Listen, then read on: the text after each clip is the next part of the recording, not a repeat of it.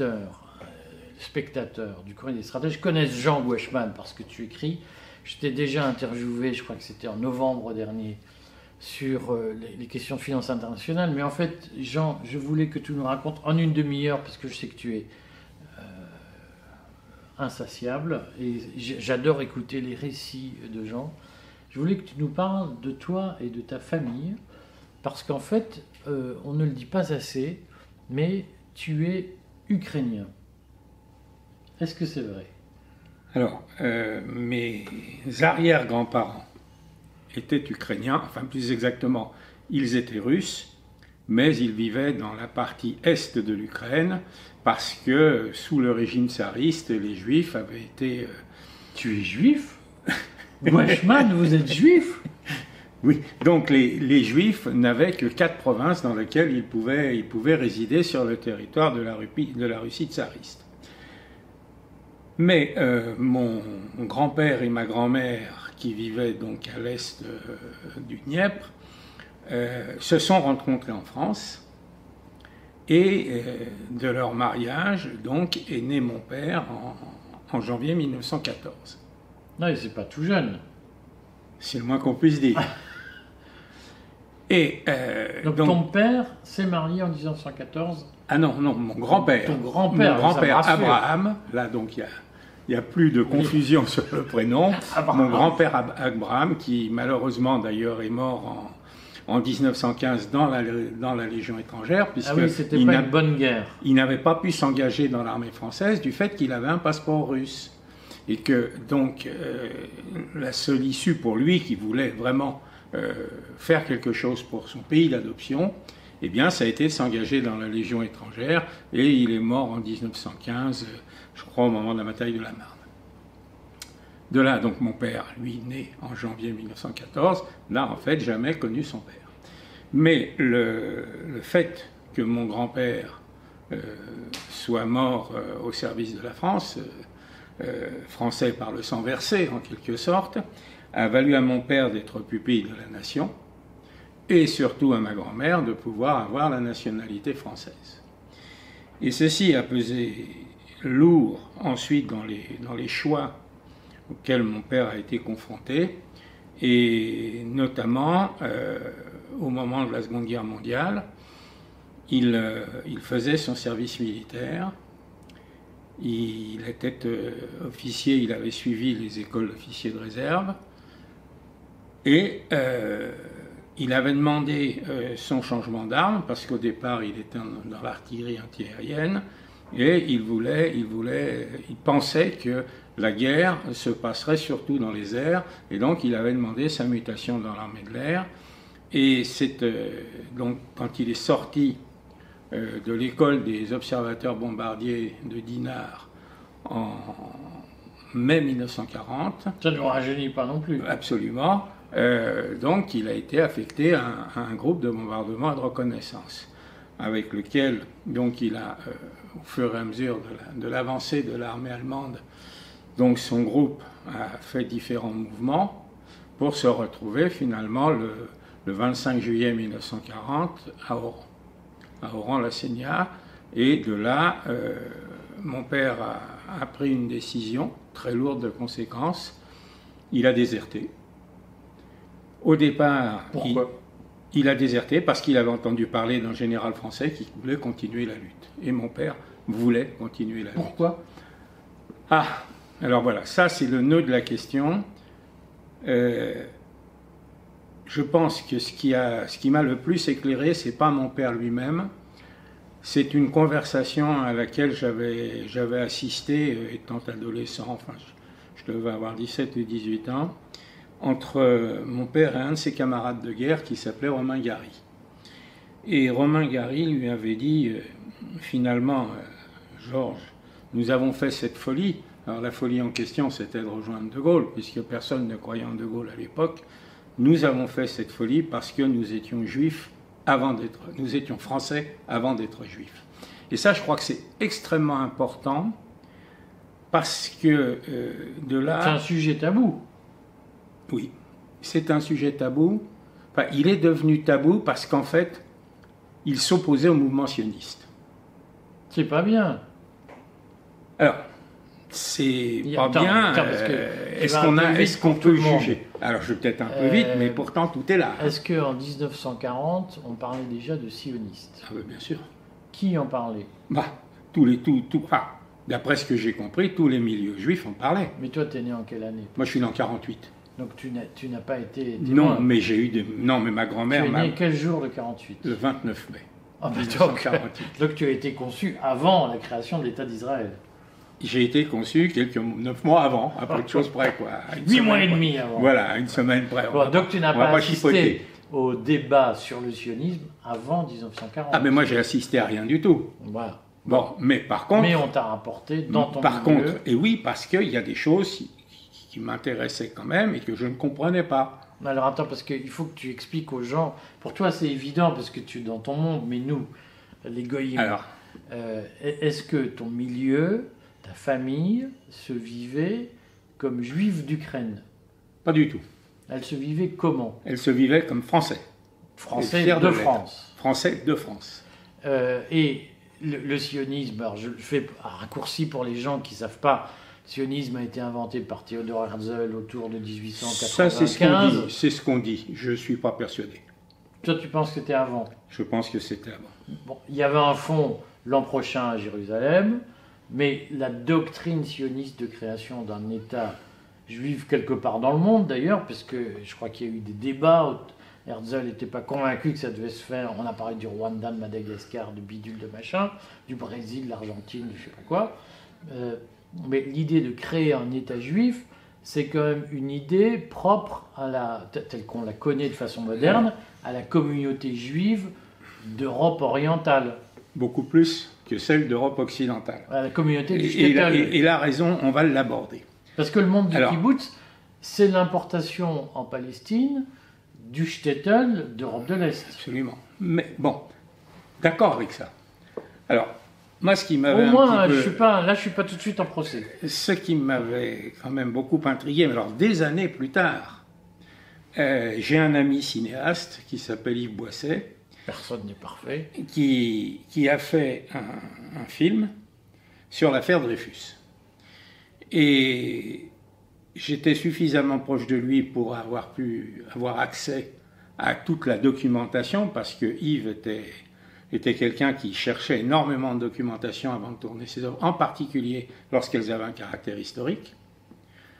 Et j'avais, je m'étais beaucoup intéressé à Théodore Herzl, le, à savoir notamment pourquoi Le fondateur. le fondateur, dans un article, alors c'était un journaliste autrichien, qui a assisté à la dégradation de, de Dreyfus dans la cour d'honneur de l'école militaire en 1994. En 1894, pardon. Je suis bien cadré là ou pas? Et il avait entendu autour de lui la foule dire mort aux juifs. Et c'est cette phrase qui apparemment l'avait beaucoup imprégné. Il est retourné chez lui et il a fait ce, ce fameux article qu'on considère comme étant l'acte de naissance du sionisme. C'est-à-dire, il nous faut, il nous une en patrie. 1895. On, on est en 1894. Mais il se trouve que, remontons un petit peu le cours de l'histoire, il y avait quand même, euh, je dirais, un, un certain nombre de d'indications, pour ne pas dire autre chose, disons de présomptions, qui faisaient que l'État d'Israël avait, l'État, pardon, la Palestine avait une position géographique extrêmement particulière. Arabia, comme on disait à l'époque. La Palestine, en fait, qui était un, un territoire, on peut, pas- il n'y avait pas d'État à proprement parler, il y avait euh, des tribus nomades pour la plupart, il y avait quelques... ça, c'est ce qu'on a dit, mais arrêtez, je, si tu me permets de te couper, le- le- la Palestine a toujours été une terre très urbanisée. Donc, Mais bien sûr. Le mythe du nomade est un mythe. mais, euh, mais ça va dans le même sens.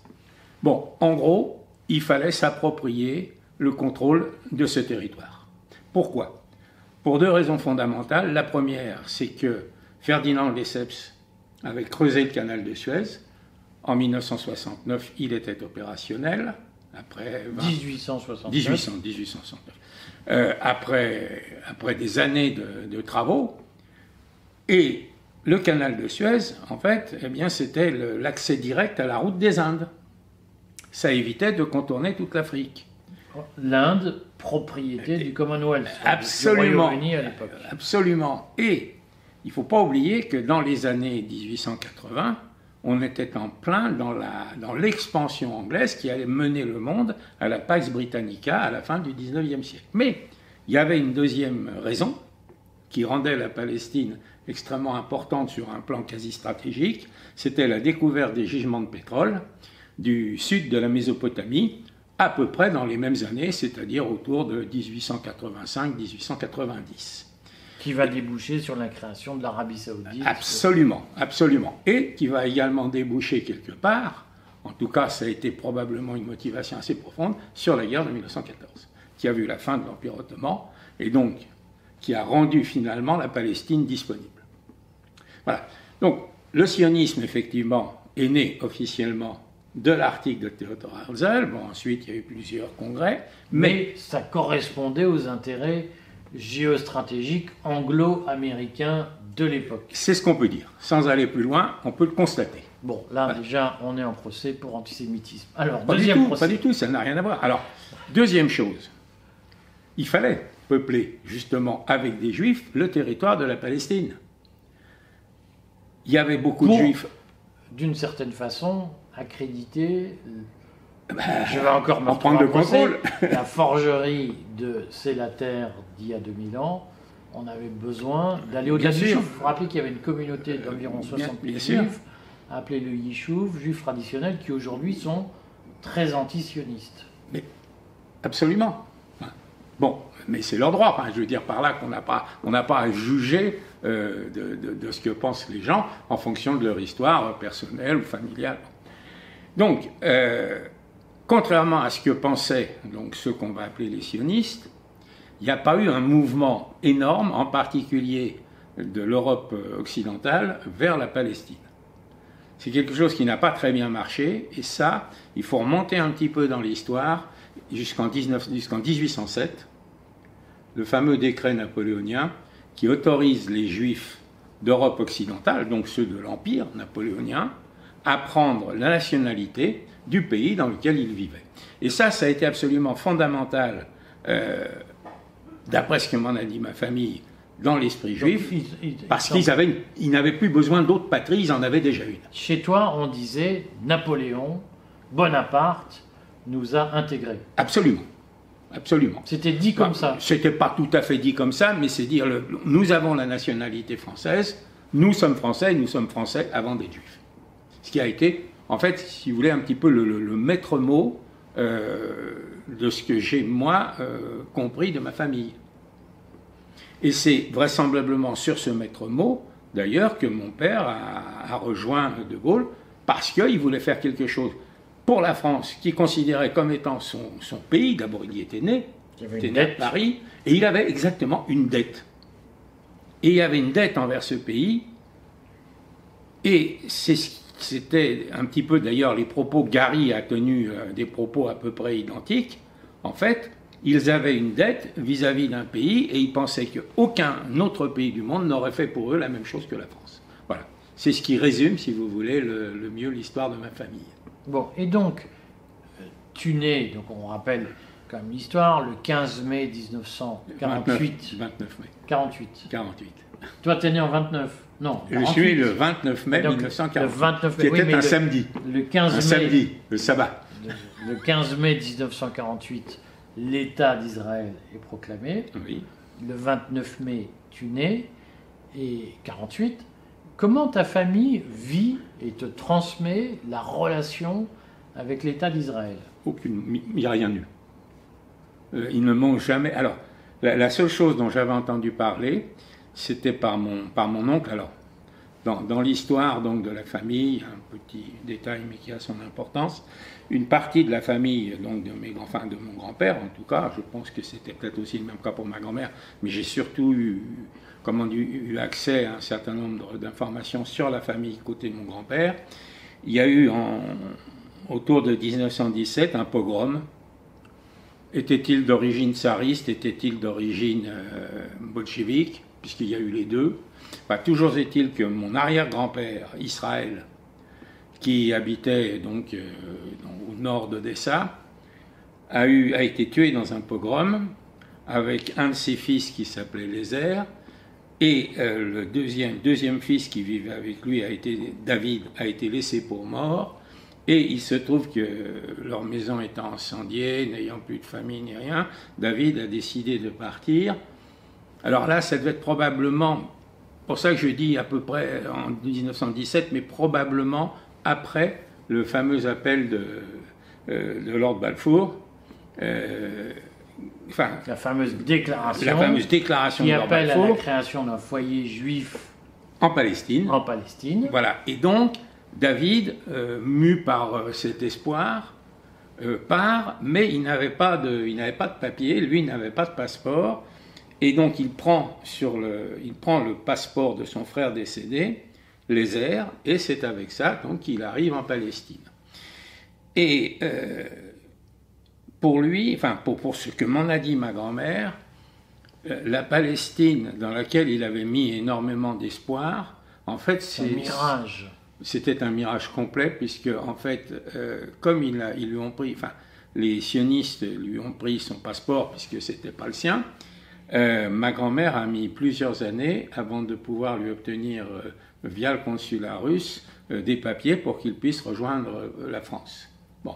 Et de là, donc, quand il est arrivé en France, il paraît-il, que c'est une coutume juive dans ma famille, on n'en parlait jamais, mais donc ma grand-mère a épousé David, c'est-à-dire son beau-frère. Et de cette union est né un deuxième fils. On en apprend tous les jours. Est né un deuxième fils qui s'appelle Alain, qui est toujours vivant, qui est mon oncle. Et euh, c'est un petit peu par Alain que j'avais entendu parler des, mouvements sionistes, parce qu'à un moment, je crois que ma, grand-mère, cédant un peu sous les pressions euh, de, ses amis, avait donc euh, enrôlé, enfin, il, avait donc été dans ce qui au départ était un camp de vacances, mais que, d'après ce que m'en avait dit Alain, c'était quand même un camp très militaire, où tous les matins il y avait la levée du drapeau bleu et blanc, etc., qui n'était pas du tout, encore une fois, un camp de vacances. Voilà, dans l'état d'esprit de notre famille. Enfin bon, euh, voilà, je, moi je n'y étais pas, mais, mais toujours est-il qu'un jour, mais des années plus tard, j'ai demandé à ma, à ma grand-mère, euh, peu de temps avant son décès, euh, pourquoi, euh, quelle justement perception on avait du mouvement sioniste. Et c'est elle qui m'a dit que euh, le mouvement sioniste, en fait, hmm, c'était pas quelque chose qui, intéressait les, les juifs d'Europe occidentale, justement parce qu'ils se trouvaient très bien là où ils étaient et dont ils avaient la nationalité. Malgré l'Holocauste, malgré la Shoah. malgré la Shoah, mais, mais la Shoah, c'est quelque chose dont on ne parlait jamais. Pourquoi? Euh, alors, parce que David était mort dans la Shoah. Alors, David, donc pour revenir sur David, il arrive en France, il se marie avec ma grand-mère. Euh, ils ont donc un, fils. Arrive euh, Alain, donc, qui naît en 1938. Et en 1940, bon, il y a quand même des, bruits. que ça se passe pas très bien. Absolument. Et donc, ma, pratiquement dès, dès l'armistice, ma, grand-mère euh, part euh, de l'autre côté de la ligne de démarcation avec, euh, avec son nouveau-né.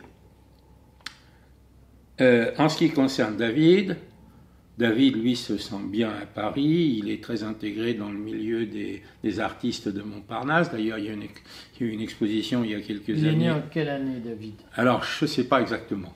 Mais il était en 1917 Il a dû naître autour de 1900. D'accord parce qu'il est, il est mort en 42, il est mort en fin 42 d'après ce qu'on a pu savoir à Auschwitz. Et lui avait décidé de rester parce qu'il avait son passeport russe et qu'à l'époque on était donc dans le cadre de, euh, des pactes germano-soviétiques. Absolument. Et David, donc d'après ce que j'en sais, a été arrêté le 21 juin 1941. Ma mère. 41 ou 42 41, 41 justement de l'opération Barbarossa. Parce qu'il était russe, il a été arrêté parce qu'il était, russe. Parce qu'il était devenu apatride. Voilà la, raison. Alors ça, ça c'est ma mère qui me l'a dit, mais évidemment ma grand-mère me l'avait, me l'avait confirmé avant. Et donc lui a, fait partie pratiquement des premiers, euh, des premiers juifs, mais non français, euh, arrêtés, puisque apatride. Il a donc fait euh, du camp d'incornement à, Compiègne, où ma mère m'a dit qu'elle avait été le voir avec ma grand-mère, mais elle, pouvait, elle, le voyait derrière les grillages. il avait peint un petit peu, d'ailleurs, on a, on a mon, oncle a conservé quelques, dessins donc de, son père. Et puis après, bon, bah, la suite, elle est, est malheureusement connue. Euh, ça a été le train et puis, et puis Auschwitz. Et malgré la tragédie d'Auschwitz, euh, ta famille n'a pas endossé la cause sioniste Non. Non, parce que, euh, d'abord parce que ma grand-mère m'a toujours dit qu'elle était tombée sur des Français qui étaient vraiment exceptionnels qui l'ont pratiquement hébergé jusqu'à la libération et que c'est probablement à ça qu'elle a dû avoir la, avoir la, vie sauve. Voilà. Et donc c'était un élément de plus pour la France. Voilà. Comment tu vis aujourd'hui euh, cette euh, doctrine euh, très imposée de si on n'est pas pro-sioniste, on est antisémite? Oui, je, la vis très mal parce que je vois pas, j'en vois pas la raison que les, populations juives d'Europe orientale aient vu dans le fionisme, dans, le fait de rejoindre la Palestine, une façon d'échapper à des traitements, dont le moins qu'il puisse dire, qui n'étaient pas particulièrement amicaux, ça se conçoit. Par contre, en Europe occidentale, le sionisme n'a jamais, n'a jamais fait recette. L'accord de transfert, donc euh, entre, entre les sionistes et puis l'Allemagne nazie, donc de 1935, pensait que euh, tous les juifs d'Allemagne allaient partir en Palestine. En fait, il y en a eu autour de 80 000, d'après ce que j'en ai su, mais parce que, euh, voilà, euh, parce que c'était pas leur choix. Voilà ce que je peux dire. Bon, on va méditer longuement sur ces paroles. Merci Jean, parce que je sais que c'est, je t'ai demandé un témoignage intime. Mais je pense que c'est important qu'un certain nombre de, gens entendent la parole que tu viens de, de, de, répandre. Oui, et puis je pense que je ne suis pas tout seul à, émettre ce point de vue. Euh, moi, je, n'ai rien personnellement, euh, à titre personnel, contre le sionisme, mais je dis simplement que ma famille n'a pas été attirée par, par le fait d'aller vivre maintenant en Israël parce qu'ils se sentaient français avant tout. Et que pour eux, ça aurait été euh, en quelque sorte euh, euh, un bannissement de leur propre patrie. Et ça, c'était insupportable. Merci Jean. vas-y, continue. Je non, non, mais, non, mais je, veux simplement dire qu'en fait, de génération en génération, au moins, que ce soit mon grand-père, donc qui s'engage dans la Légion, mon père qui ensuite euh, rejoint De Gaulle pour son battre, il y a toujours eu ce sentiment qu'il fallait faire quelque chose pour ce pays. Et c'est probablement, moi, la raison pour laquelle je suis quand même mu par un sentiment souverainiste très profond. Merci beaucoup. Merci Jean.